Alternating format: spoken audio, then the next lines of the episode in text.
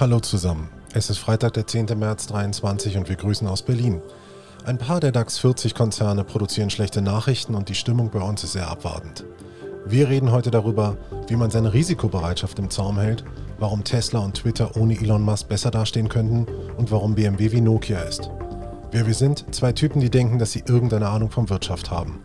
Zwischen Bauch und Börse die Broker-Audienz. Lass uns über Geld reden. Hast du in der letzten Woche Geld gewonnen oder verloren? Ähm, pff, weder noch. Ich glaube, es ist auf Null rausgekommen.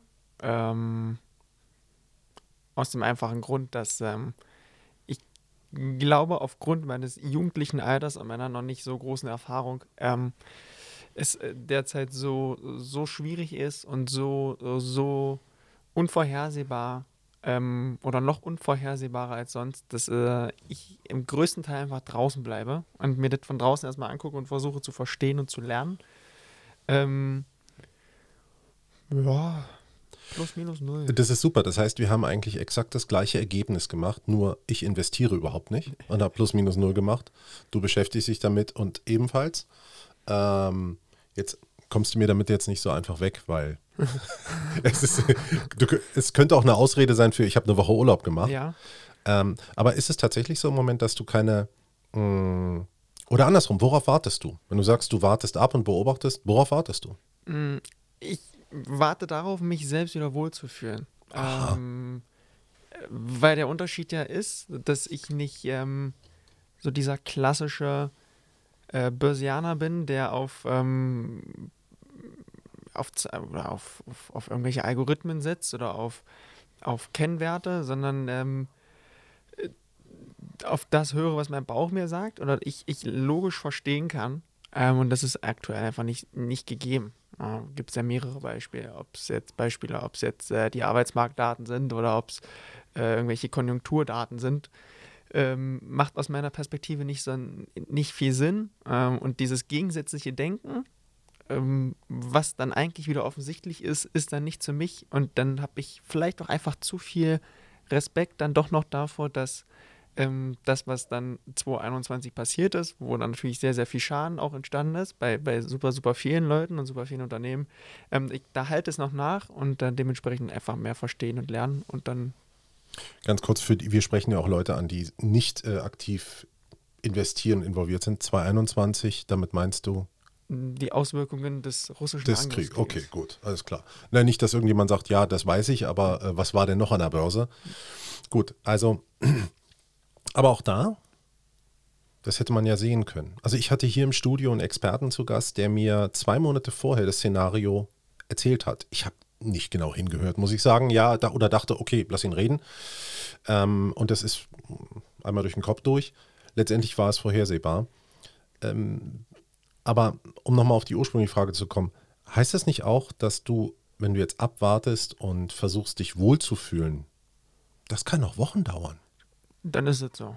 Also ähm, ich habe das große Glück, da nicht äh, jetzt auf Biegen und Brechen irgendwas äh, zu erwirtschaften. Also wenn da nichts ist, dann ist es so. Im Endeffekt leben, lebt äh, jeder oder ich dann ruhiger, wenn ich weiß, okay, damit kann ich jetzt was anfangen und mich nicht in irgendwelchen trüben Sachen rumfische. Ähm, deswegen war dein Gast, glaube ich, auch Experte. Ich bin es nicht.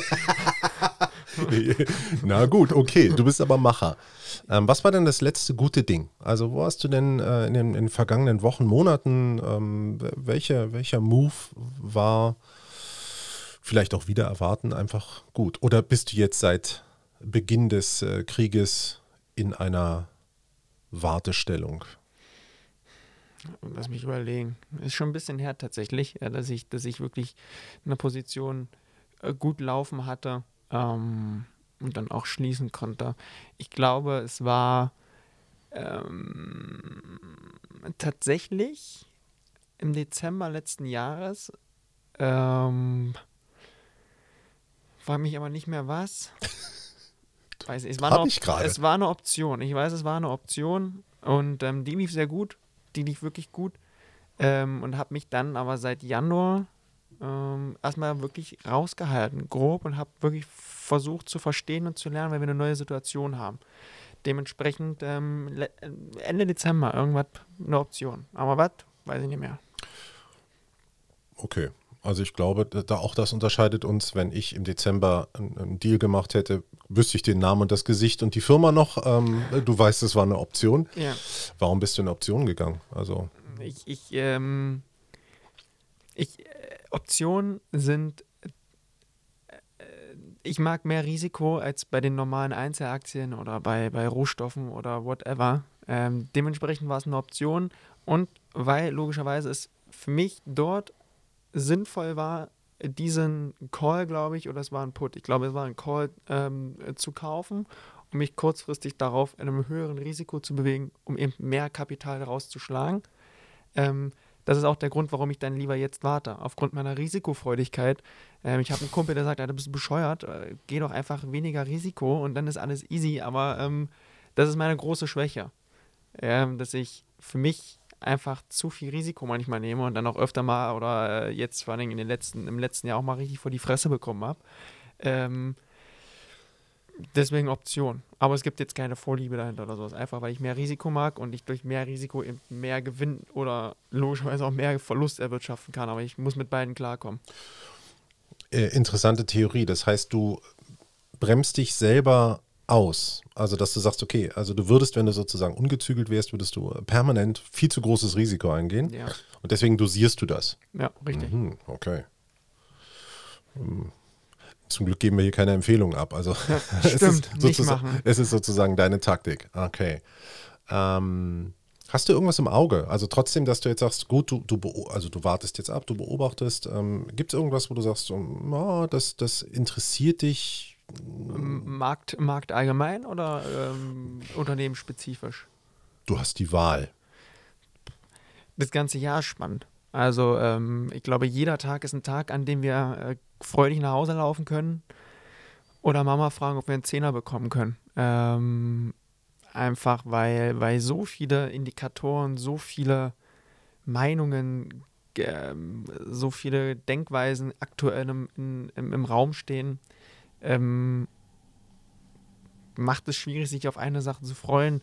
Ich glaube, am meisten freue ich mich, äh, hm, weiß ich gar nicht, auf, auf so tagesaktuelle Dinge. Heute, heute haben wir den, was ist heute für ein Tag? Heute ist der 10. Der 10. März, ne? Freitag, der 10. Heute März. kommt Daimler Trucks, kommt mit Daten um die Ecke. Finde ich sehr interessant. Liebe, liebe Daimler, ist eine geile Firma. Ähm, natürlich auch äh, nicht, weil sie äh, an der Börse cool sind, sondern äh, weil die Fahrzeuge super schön sind und, äh, Formel 1 und äh, die Formel 1 mein großes Hobby ist. Aber äh, da bin ich sehr gespannt nach der Abkopplung da vor zwei Jahren, wie, wie die sich weiterentwickeln. Mm, sowas halt. Ja, klar, natürlich schauen wir alle auf Tesla und Google und sowas. Aber das, also das macht ja jeder. Ist ja nur spannend. Daimler Trucks ist ja im DAX. Hm, DAX Ähm, 40, ja. Inwiefern spielt das eine Rolle für dich? Also sind es sind die DAX 40 Titel auch für dich, ähm, sage ich mal, Favoriten? Ist das die erste Liga oder ist es irgendwie so nur ein, eine sehr offene Bühne und sagst, okay, das sind so die großen 40, da, da ist immer Musik, aber das Spannende ist eigentlich rechts und links davon. Naja, die DAX 40 geben, geben ja so ein bisschen das Stimmungsbild des Marktes ab. Also, wie es überall ist, der FC Bayern ist der Primus der Bundesliga und so ist es hier mit den DAX 40. Wenn du weißt, wie die Bayern spielen, kannst du ungefähr auch das Niveau der Bundesliga einschätzen. So, wird, so sehe ich das. Natürlich äh, hast du links und rechts auch wieder äh, im MDAX oder äh, woanders gelistete Unternehmen, KS beispielsweise, ähm, die, die man jetzt aktuell auch eher auf der Rechnung haben sollte. Aber ja, also es wäre vermessen zu sagen, die DAX 40 jucken mich nicht, weil dann kannst du es lassen. Aber man sollte sich, also ich zumindest, versteife mich da jetzt nicht zu 100% drauf. Nun haben aber auch unsere DAX, ähm, ein Teil der DAX-Konzerne in der letzten Woche einen Haufen mieser Schlagzeilen geschrieben. Also von Vonovia über ähm, Zalando. Wer war noch mit bei? Ich glaube äh, Henkel, wenn ich mich nicht irre. Ja. Alle haben irgendwie äh, gerade ein bisschen Mist am Laufen. Ähm, ist das, sage ich mal, sind das die normalen Schattenseiten eines Unternehmens, wo du sagst, ja, ja, komm, lass die mal, das, da kommen die auch wieder raus. Das macht eigentlich eher, das befeuert eher ähm, die Spekulation. Oder macht dir sowas Sorgen, wenn solche großen, wenn DAX-Konzerne halt irgendwie so, so miese Nummern am Laufen haben? Naja, also miese Nummern. Ich, Vonovia ist ja ein gutes, also Vonovia ist eine wirklich miese Nummer. Also wenn du hörst, dass dort Razzien durchgeführt werden, äh, wie es bei der Deutschen Bank vor einem Jahr war, das ist mies. Wenn die Gewinnerwartungen nicht schaffen, dann ist das blöd. Aber du weißt auch, okay, irgendwo, äh, ist, es gibt eine Ursache dafür. Mhm. Ähm, und, und das kann man in der Regel ja schon vorher feststellen. Äh, gibt ja auch Analystenbewertungen, die liest man sich dann durch und sagt dann, gut, alles klar, dit oder dit. Ähm, der alltägliche Wahnsinn, glaube ich. Es ist wirklich der alltägliche Wahnsinn. Ähm, ja, ich, ich glaube, ja, ich, ich glaube auch gerade heute oder jetzt in der Zeit, in der wir jetzt sind, sind so viele Dinge eh nicht so ganz realitätsgetreu, dass ich versuche aufzupassen, nicht zu sagen, ach, es geht mir am Po vorbei, sondern okay, beschäftige dich trotzdem damit, weil wir eben in der Situation sind, dass viele negative Sachen positiv bewertet werden ja, ähm, und andersrum. Und dementsprechend gerade jetzt pff, schwierig, da irgendwie Razzien, sowas alles. Wirklich. Oder Geschäftszahlverschiebungen, ähm, so wie es bei Credit Suisse jetzt ist. Das sind so Sachen, wo du sagst, okay, mal gucken, was da noch kommt. Aber ansonsten. Hm. Passiert. Passiert. Okay. Ist gut. So. Jetzt, ich möchte mal auf eine grundsätzliche Sache noch zu, zurückzukommen, ähm, zurückkommen. Du hast, du bist jung. Ja. Du bist Anfang 20. Ähm, und du interessierst dich oder beschäftigst dich jetzt seit, was weiß ich was, vier, fünf Jahren? Seit mhm. wann machst du das? So in dem Dreh, ne? Ja, ein bisschen länger. Ein bisschen ja. länger, ja. Okay, lass es aber, na, zehn Jahre wäre schon sehr viel, aber ja. wie auch immer, also weniger als ein Jahrzehnt beschäftigst du dich mit, mit der Wirtschaft, mit der Börse, wie auch immer. Weil du gerade gesagt hast, dem, der Blick in der Vergangenheit, also ob das nun ähm, die Deutsche Bank oder sowas, das ist ja durchaus ein Problem für Investoren. Irgendwann interessierst du dich für einen Titel. So, mhm. Und dann fängst du an, dich zu informieren und den zu beobachten, wie du gesagt hast. Jetzt beobachtest du von mir aus, keine Ahnung was, irgendeine Bank, ja, über drei Monate. Gleichzeitig ist aber vielleicht auch wichtig, was in der Vergangenheit passiert ist. Und wenn es jetzt Unternehmen sind, die 100 Jahre alt sind, also wie viel, wie viel Vergangenheit brauchst du oder möchtest du haben von einem Unternehmen, um vielleicht hm, das Mindset des Unternehmens zu verstehen oder für dich ein Wohlbefinden zu entwickeln. Zu sagen, ah, ich weiß, okay, ja, die, die neigen dazu, das und das zu machen oder in der Vergangenheit lief mal das und das. Oder ist das gar nicht wichtig, dass du einfach sagst, komm, ich habe am 1.1.21 angefangen, mir das Ding anzugucken, was in der Vergangenheit war, interessiert mich nicht. Ähm, gute Frage. Ähm, ich hatte sehr, also ich schaue natürlich auch sehr viel in, in, in anderen deutschsprachigen Quellen, wo es auch um, um, um Börse oder um, um Wirtschaft im Allgemeinen geht. Ähm, und da kristallisiert sich das auch nicht so ganz raus, auf was schaut man. Ich glaube, also so schnelllebig wie die Wirtschaft ist, ist, glaube ich, alles, was gestern war, schon für die Tonne. Ähm, weil dann ist es gegessen. Das ist das, das ist das Schöne am Börsianer sein. Was gestern war, war gestern und du kannst es nicht mehr rückgängig machen. Das Thema ist durch. Äh, die Wahrscheinlichkeit, dass es äh, heute dann anders ist, ist sehr, sehr, sehr, sehr, sehr, sehr hoch. Äh, und wahrscheinlich auch eine Gegenbewegung dementsprechend juckt es mich auch nicht bei Unternehmen, was jetzt, sage ich mal, vor zehn Jahren waren. Also wenn ich weiß, okay, ähm, von mir aus Coca-Cola hat wieder den nächsten Shitstorm an der Ecke, weiß ich trotzdem, dass da nichts passieren wird, weil es halt Coca-Cola ist. Dementsprechend geht einem das eigentlich an der Schulter links vorbei. Ähm, Gut, auf der anderen Seite nehmen wir die Commerzbank, die ja jetzt auch gerade in den DAX äh, wieder mhm. aufgerückt ist. Die haben ja schon noch Altlasten ich glaube aus dem, also grundsätzlich aus dem Jahre 2007, 2008 oder wann auch immer, also wann der ganze Kram anfing, bin ich jetzt nicht tief genug drin, aber ich weiß, dass die ja nun ähm, auch noch einiges zurückzuzahlen haben. Das spielt aber doch auch irgendwo eine Rolle, oder ja, nicht? sowas ja, so Fakten, wirklich tiefgründige Fakten, wie die Commerzbank, die eben noch ausstehende Zahlungen haben. Ähm, klar, sowas muss man auf dem Zettel haben, aber ähm, auch wirklich nur auf dem Zettel haben. Du, du, du, richtest deine, deine, deine Betrachtungsweise eben nicht vollkommen danach aus, sondern schaust natürlich auch, was machen sie für die Zukunft. Mhm. Im Endeffekt sind wir für die Börse gesprochen immer, äh, also für, äh, aus meinem persönlichen, aus meiner persönlichen Wahrnehmung heraus, finde ich, sind wir immer zwischen drei bis fünf Monate im Voraus. So, wir müssen uns ja vorneweg bewegen. Ja? Von daher ist die Zukunft, ist die, die, die, die Strategie, die mittelfristige Strategie sehr viel wichtiger als das, was äh, eben noch irgendwo hängt. Meiner, aus meiner persönlichen Wahrnehmung. Mhm. Mhm. Ich möchte mal ein anderes Thema ansprechen, was mich irgendwie in Vorbereitung zu dieser Sendung etwas beschäftigt hat. Tesla, Twitter. Ja. Was wäre mit diesen Unternehmen, wenn Elon Musk nicht wäre?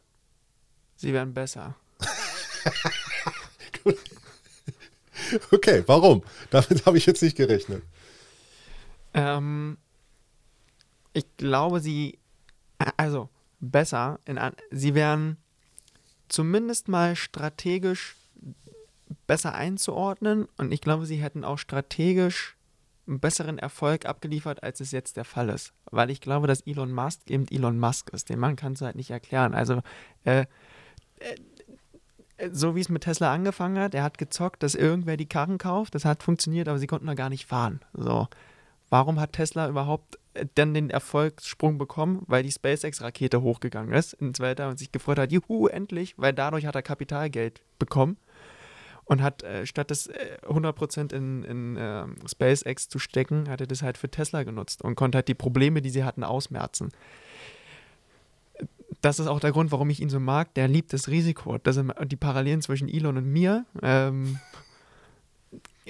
eigentlich total bescheuert, aber ähm, hat ja bis jetzt funktioniert. Aber jetzt hat er wieder Probleme. Ne? Jetzt hat er diesen Twitter-Deal gemacht, äh, wieder kommt Tesla-Probleme. Das heißt, da sieht man wieder eine Parallele wo ist der nächste Erfolg, dass er vielleicht jetzt Twitter oder vielleicht wieder Tesla wieder auf einen aufstrebenden Ast bringt. Und ich glaube, aus ähm, dem Stereotyp Deutsch zu gucken, wenn wir da einen richtigen Vorstand hätten und einen richtigen Aufsichtsrat und eine richtige operative Management-Ebene, dann wäre das, dann könnte man da mit Mercedes mithalten. Aber äh, so hm, hast du halt immer das Risiko eines, eines Einzelnen, der der die Wirtschaft und das Business versteht, aber manchmal auch am Rande der Existenz das Schiff manövriert. Und aber das ist. Ist es denn tatsächlich so oder ist es nur die Wahrnehmung, dass dieser Mensch überall, sag ich mal, morgens äh, vier Stunden Twitter irgendwie äh, anfeuert und sich nachmittags nur noch mit Tesla auseinandersetzt und abends ein bisschen an Raketen rumzündelt? Oder, ich meine, das ist ja eigentlich utopisch. Ich frage nur deswegen, weil wir haben ja noch ganz andere ähm, Persönlichkeiten, die immer mehr in den Vordergrund rücken. Also wir versuchen irgendwie das Positive und das Negative der Welt neuerdings immer nur noch auf eine Person zu reduzieren. Und ähm, ob das ein Jeff Bezos ist oder wie auch immer. Und ich frage mich immer, wenn diese Personen von heute auf morgen zurücktreten würden und jetzt einfach Mark Zuckerberg sagt, ich habe keinen Bock mehr. Ich habe eine Insel irgendwo bei Hawaii oder mir gehört Hawaii und ich bewege mich da nicht mehr weg und leckt mich alle mal. Ja, wäre dann die Wirtschaftswelt eine bessere oder würde sie besser funktionieren? Das ist, ähm, oder, oder andersrum, ignorierst du das vielleicht auch? Also guckst du durch diese Personen durch und siehst die reinen Unternehmen, wenn du dich mit denen beschäftigst? Im Endeffekt, also im Endeffekt müssen wir ja die reinen Unternehmen sehen, wenn nur die schreiben die Zahlen. Ähm, die Entscheidungsmacht liegt bei diesen großen Personen, aber wir haben es ja bei Amazon gesehen, Jeff Bezos hat gesagt, leck mich, mach nicht mehr, keine Lust mehr, jetzt ist er ein neuer CEO und es läuft genauso gut. Ähm, und deren mittelfristige Strategie sieht natürlich nochmal deutlich, deutlich rosiger aus als bei Tesla. Ne? Wenn man jetzt überlegt, was dann noch so für, für Technologie ähm, ähm, Revolutionen kommen können. Ja? Ähm, wenn es ums Einkaufen geht, wenn es um die Automobilindustrie geht. Ähm, da glaube ich nicht, dass, dass es an einzelnen Personen hängt. Äh, da braucht man schon das Team. Und das ist, glaube ich, auch der Grund, warum Amazon meistens positiver bewertet wird als Tesla, weil Tesla eben immer am Rande läuft. Am Rande des totalen Kollaps oder am Rande des totalen Aufschwungs. Nicht, dass äh, das falsch verstanden wird. Das ist meine Wahrnehmung. Ja, ja. Ähm, ich finde es jetzt schwer, die beiden Unternehmen miteinander zu vergleichen, tatsächlich. Ja, es ist, ist schwierig, aber im Endeffekt sind sie, werden sie beide von, von also wirklich Typen oder wurden, was Amazon angeht, von Typen geführt. Ja. Wir wissen, Amazon verbinden wir mit Bezos und Tesla mit Musk. So. Warum ist Amazon eben so? Bezos hat es verstanden, ein Team hinter sich aufzubauen, ein Riesenkonzern. Das macht Musk nicht. Zwei ganz unterschiedliche Dinge, aber du siehst halt auf der einen Seite Amazon, die organischer wirken, wirken als eben Tesla. Und dementsprechend glaube ich nicht, dass man äh, wirklich diesen einen Typen braucht. Ich, es geht im Endeffekt immer ums Kollektiv. Hm. So. Dementsprechend, wenn die jetzt sagen, Bezos, äh, Zuckerberg, Musk, Äh, Gut, ich meine, wir haben es bei Apple auch gesehen. Also Tim Cook, klar, macht einen macht einen Top-Job. Ich meine, Apple steht, steht gut da. Wobei er wird immer irgendwie im Schatten von Steve Jobs stehen, dem, dem großen Visionär. Ähm, Aber genau das ist ja der Punkt. Visionäre sind eben dazu da, ein, äh, irgendetwas zu kreieren, womit sich die Denker auseinandersetzen können. Und das ist, glaube ich, Apple. Er, Steve Jobs hat es geschafft, eine Marke zu kreieren, die wirklich überhaupt nicht mehr wegzudenken ist. Und dann kommt leider mit dem Entschuldige bitte, das hat man von Nokia auch gesagt. Ja, hast du gewusst, dass Nokia die größten Gehälter in ganz Europa bezahlt oder die höchsten Gehälter in ganz Europa bezahlt? Echt immer noch? Ja, Ich sollte zu Nokia gehen. ja, ja. Okay. Ist krass, ne? Warum? Weiß ich nicht, habe ich nur gelesen. Die Überschrift.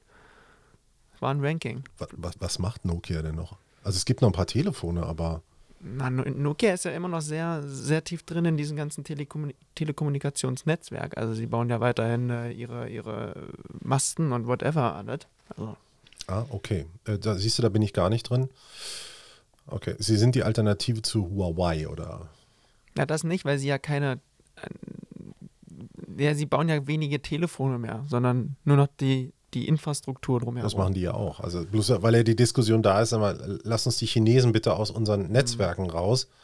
Ähm, ich, ich habe Nokia komplett aus dem Auge verloren. Ich äh, habe hier zwar noch alte Handys rumfliegen, aber weil du gesagt hast, da können wir gern wieder ansetzen, die, Marke ist nicht mehr wegzudenken. Ja, bei Apple ist ähm, ja äh, heute wieder Schlagzeile. App- Apple kauft sich gerade in München ein. Ja, Apple, Apple kauft München auf. Ja, ja. Ähm, sind das gute oder schlechte Nachrichten? Da bin ich mir immer nicht so ganz sicher. Weiß ich nicht. Keine Ahnung. Ich ähm, bin skeptisch, wenn sich irgendwelche Großkonzerne irgendwo einkaufen möchten. Nicht skeptisch, weil ich äh, Verschwörungstheoretiker bin oder ich glaube, dass wir damit die Kontrolle äh, verlieren über unsere eigenen Sachen, sondern ich, ich ähm, es schwingt halt immer irgendwas mit. Ähm, auch dem geschuldet, dass man immer so redet, als wären diese großen vier wirklich das Unheil der Welt, nur weil sie immer ein bisschen vor der Kurve sind. Ähm, ich weiß es nicht. Ich meine, Sag nochmal ganz kurz die großen vier, bitte. äh, Google, Amazon, Apple und Microsoft. Okay. Ähm,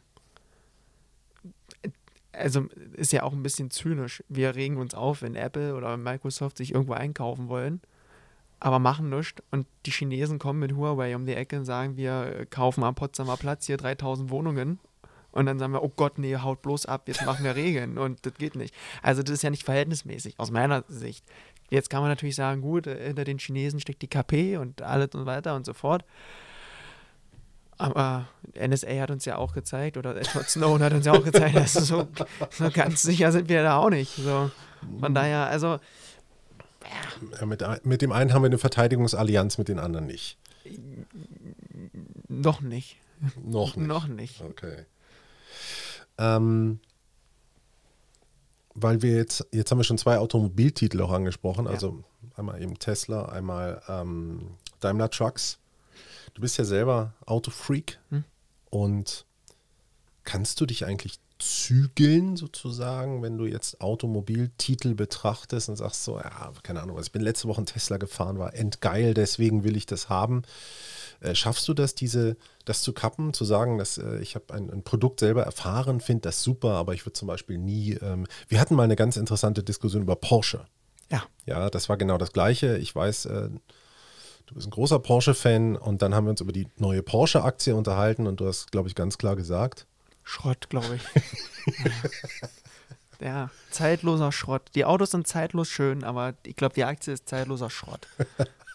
ja, Punkt. wie trennst du das? Gute Frage. Weiß ich nicht. Äh, ich, also, auch da Tesla, ich, ich bin noch nie einen Tesla gefahren. Ich würde es sehr, sehr gerne mal machen. Ähm, würde es mir aber nicht kaufen, weil ich dann zu sehr Autofreak bin, statt Wirtschaftsmensch. Und so ist es, glaube ich, auch bei Porsche. Ich, ich bin schon Porsche gefahren, würde mir aber wahrscheinlich nie einen Porsche kaufen, weil es mich dann auf der einen Seite emotional dann einfach auch nicht äh, ausreizt, aber auf der anderen Seite ich jetzt auch nicht davon rede, okay, äh, nur weil jetzt äh, deren Unternehmenszahlen oder so, kaufe ich mir die jetzt bloß nicht. Also nö, das ist, ist im Endeffekt emotions äh, entschieden bin ich da. Demnach müsstest du eigentlich heute dir einen BMW kaufen, weil ähm, ja, glanzvolle Zahlen vorgelegt wurden. Ja. ja. Habe ich noch gar nicht so mitbekommen, weil BMW ist, BMW, da, ja, machen wir den Bogen zurück. BMW ist wirklich so ein Unternehmen, das geht mir so am Po vorbei. Das kannst du dir wirklich nicht vorstellen, weil, äh, weiß ich nicht, ich, ich, ich ähm, BMW ist für mich ähnlich wie Nokia für dich, glaube ich. So, die laufen halt mit. Ich sehe an BMW nichts, wo ich sage, okay, das ist das USP, deswegen gucke ich mir die mehr an. Und dann gucke ich mir auch die Aktie nicht an. Weil wenn mich das Unternehmen von vornherein nicht irgendwie mit Interesse weckt, bin ich nicht kapitalhigh genug, um zu sagen, ist mir völlig egal, ich möchte jetzt trotzdem Geld haben. Vielleicht liegt es auch daran, dass ein Großteil der Erträge oder der Gewinne ähm, direkt in der, in, im Familienunternehmen landet, auf dem Familienkonto. Kann passieren. Ja. Das ist bei VW und Porsche natürlich auch nicht anders. Aber ähm, ich habe irgendwie heute ein paar Zahlen gelesen. Also ich glaube, BMW hat im letzten Jahr 2,4 Millionen Autos produziert. Ja, ja. Das fand ich total erschreckend, diese Zahl. Davon übrigens nur 10% Elektrofahrzeuge. Das Problem an deutschen Automobilherstellern ist, wir wollen die Elektromobilität haben. Wir bauen A zu wenig. Zweitens bauen wir, wenn wir schon zu wenig bauen, bauen wir in nicht, in, nicht in die Masse, in die breite Palette hinein. Wir haben nicht den E, also wir haben den E-Golf, aber wir haben jetzt, glaube ich, nicht den, den äh, E-Polo, den E-T-Cross, den E, das, wir, wir, sind immer noch sehr, sehr schmal. Ja, wir haben den ID3, wir haben den ID4 und den E-Golf, okay, vielleicht habe ich noch zwei vergessen, aber das ist ja nicht, das ist nicht breit genug. Und das aller, aller, aller, allergrößte Problem ist, der dritte Punkt, die sind zu teuer. So. Und dann stellt sich natürlich BMW irgendwo auch die Frage, naja, hm, also die sind ja auch nicht blind wenn ich nur 10% Elektroautos kaufe und davon diesen 10, äh, produziere und von diesen 10% werde ich vielleicht 5% los. Das ist jetzt vage Zahlen, ich habe die nicht im Kopf, aber ähm, Sie werden, ich vermute mal, ja auch das weiß ich nicht, aber sie werden damit keine großen Gewinne machen. Nein, sie absolut nicht. die und äh, wahrscheinlich werden die querfinanziert von irgendwelchen Dreiermodellen mit uralten Vierzylindermotoren. Abs absolut, deswegen finde ich es ja auch so interessant, warum wir auf, äh, warum die E-Mobilität so hoch angepriesen wird. Ich meine, wir schreiben rote Zahlen. So. Und wenn wir uns jetzt darauf ausrichten, jetzt werden wir noch querfinanziert durch irgendwelche Diesel- oder Benzinprodukte und wir bekommen staatliche Förderung. Was ist denn, wenn wir jetzt dieses ähm, Verbot durchbekommen, Verbrenner aus 2030? So, bis dahin müssen die ja grüne Zahlen schreiben. Dazu brauchen sie Abnehmer. Also so, das ist für mich auch wieder passend in diese Zeit. Viele Dinge sind manchmal zu schön gesprochen, glaube ich, als sie wirklich sind. Ähm, ist meine Wahrnehmung. Die Zahlen sagen vielleicht was anderes, aber die Zahlen sagen auch, dass äh, die CDU in Berlin die Landtagswahl gewonnen hat und trotzdem regiert Franziska Giffey. so, weißt du? Also, man, da, da fragst du dich auch, ja, verstehe ich nicht. Und so ist es, finde ich, ist es da auch.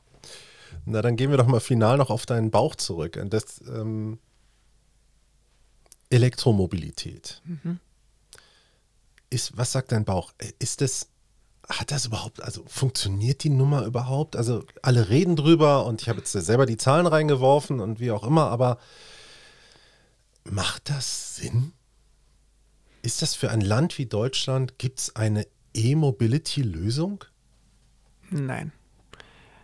Ähm, ich glaube, auch wenn wir uns weiter durchdigitalisieren, haben wir gerade in Deutschland dieses Riesenproblem, in Anführungsstrichen Problem, dass wir zu autofanatisch sind und wir genügend clevere Menschen haben, Ingenieure haben, die sagen, ey, wir brauchen nicht nur Strom, wir brauchen oder wir können auch CO2-neutralen Kraftstoff herstellen.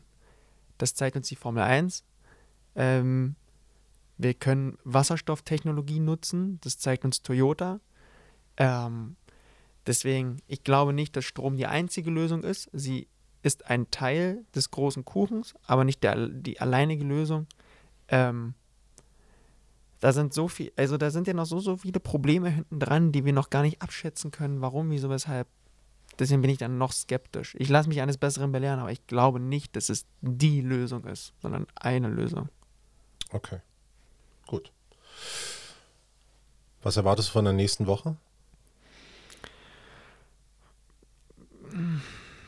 Hart.